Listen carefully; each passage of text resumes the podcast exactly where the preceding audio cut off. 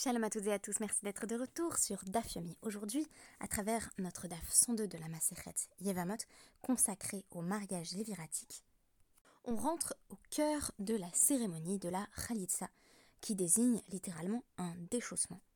En effet, lorsqu'un homme meurt sans laisser d'enfant à sa femme, le frère de cet homme a deux possibilités.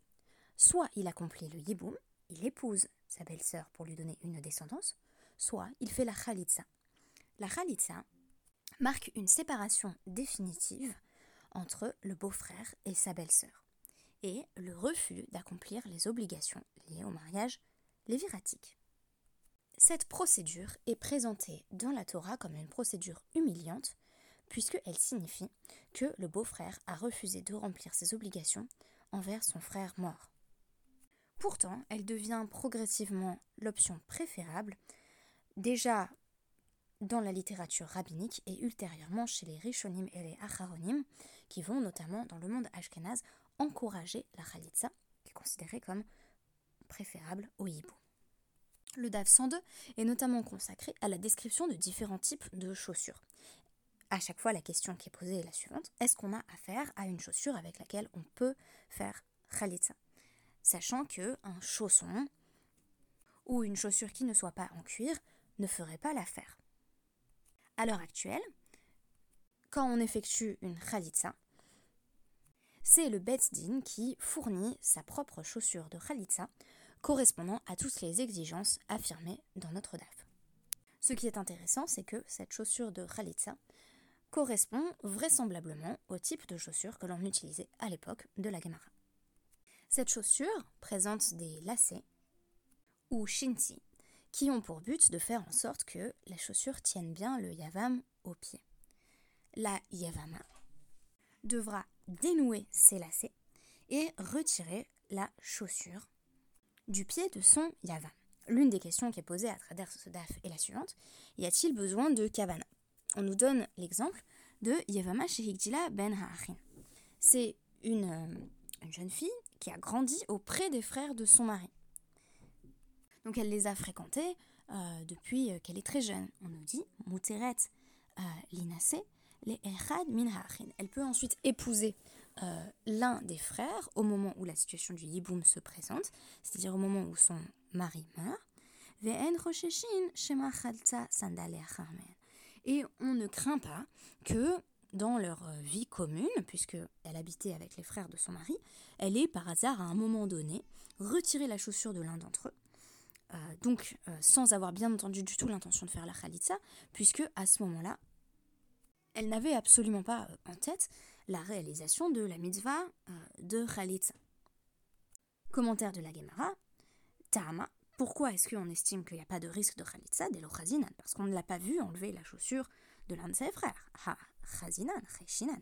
Mais sans doute que si on avait vu cette jeune fille retirer la chaussure de l'un de ses frères, même en dehors du cadre institutionnel de la Khalitsa, on estimerait qu'elle est désormais interdite à ses beaux-frères. En effet, après la Khalitsa, non seulement la Yavama, la belle-sœur, peut épouser qui elle veut, mais euh, il y a une exception, à savoir ses beaux-frères. Elle ne peut désormais plus euh, épouser ses beaux-frères.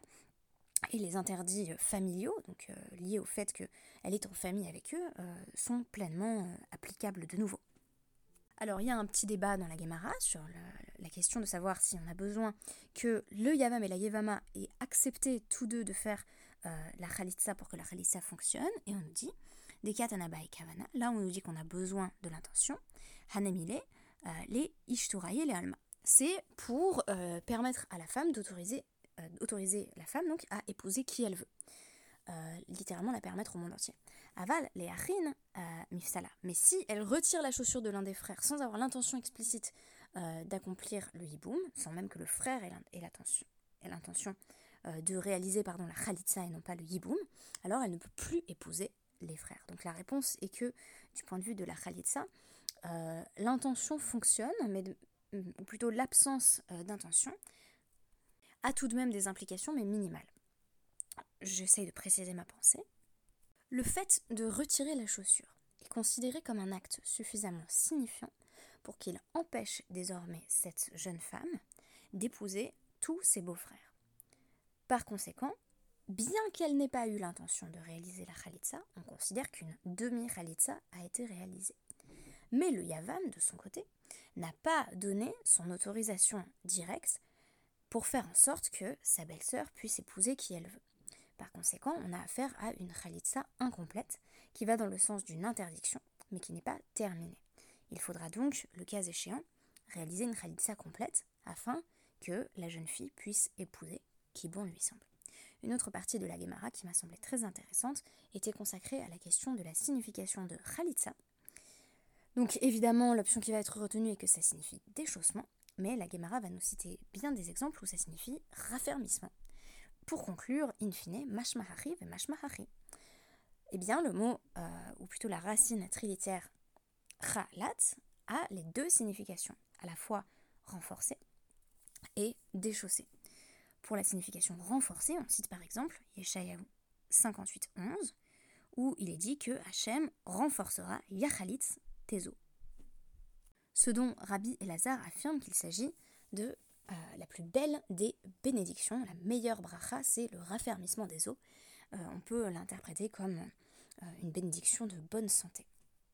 Seulement, dans le cas de la Khalitsa, on sait que ça signifie déchausser et non pas raffermir, ce qui pourrait signifier au contraire resserrer les lacets autour euh, du, pied du beau-frère, parce qu'il est dit Khaletsa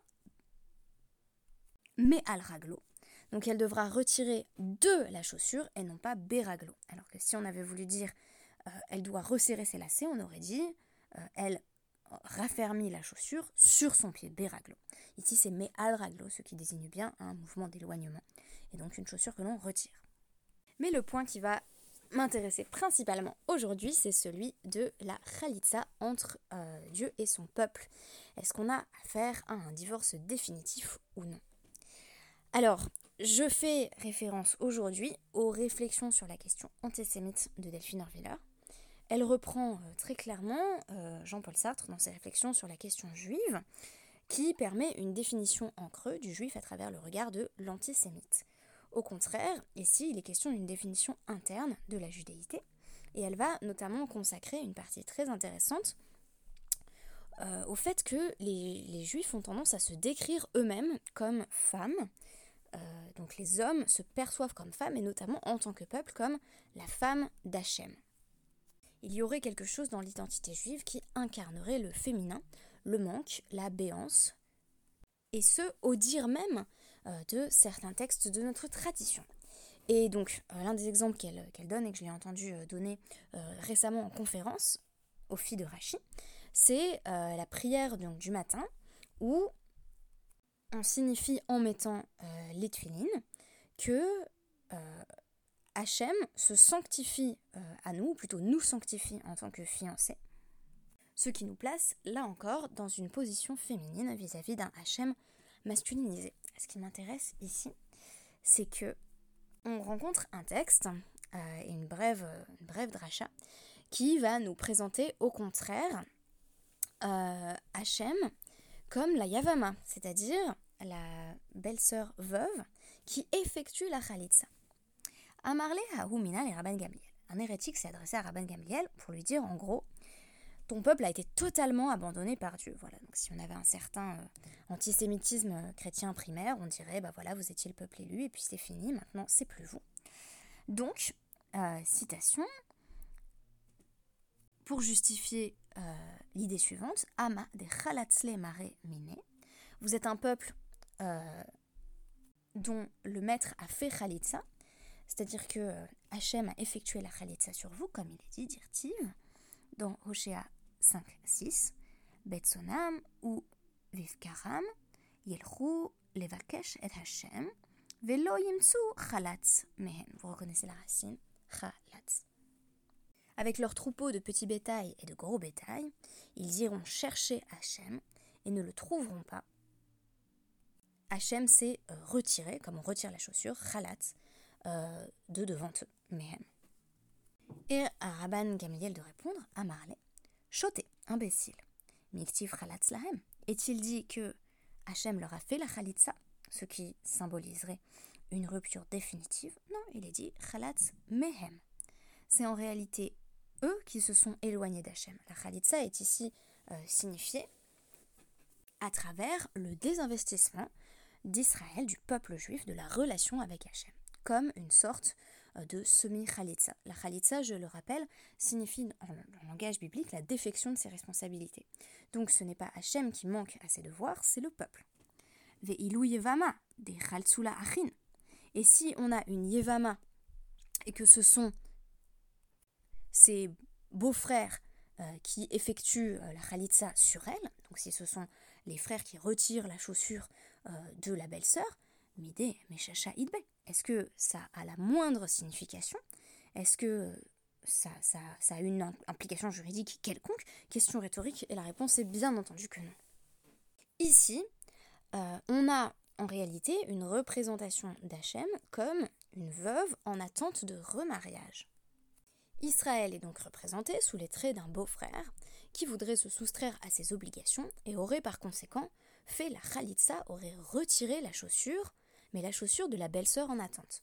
Un acte qui n'a aucune signification définitive. En effet, les nombreux écarts d'Israël vis-à-vis des commandements d'Hachem ne sont jamais entièrement rédhibitoires. De sorte que, contrairement à la khalitsa, qui marque une séparation absolument définitive du beau-frère et de la belle-sœur qui ne pourront plus jamais se marier, les égarements d'Israël sans signification profonde. Qu'importe les punitions et les tribulations qui attendent le peuple fauteur, il n'y a jamais de Khalitsa, mais un mariage perpétuel entre Hachem et le peuple. Merci beaucoup et Shabbat Shalom. On se donne rendez-vous dimanche pour rattraper le taf de Shabbat.